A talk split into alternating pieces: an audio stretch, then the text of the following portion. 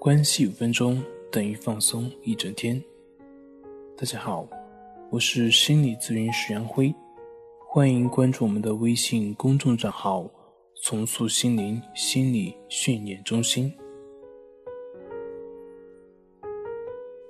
今天要分享的作品是：为什么焦虑症容易复发？在心理负荷内出现的抑郁、焦虑等等这些症状，通过自我调节可以比较容易去消除。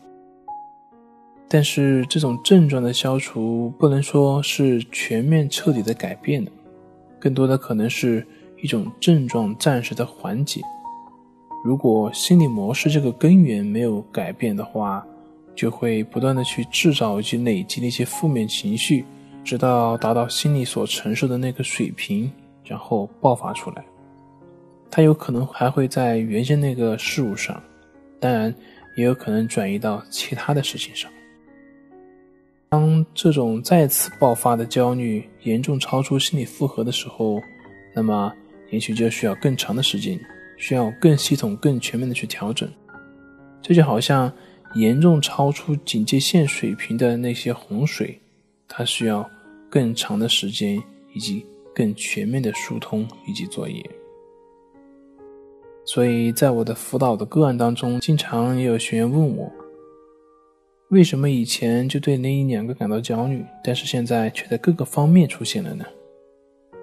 这就像我们积攒的洪水，当它达到一定程度的时候，就不再只是那个河堤的薄弱处撕开口子了，而是。全面吞噬河堤，漫过河道，而这也就是心理学所讲的泛化。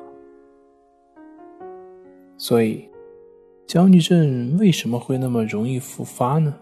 关键的问题就是，我们没有从根源上去改变，也就是没有从我们的思维模式上进行改变，没有去改变我们的思维模式。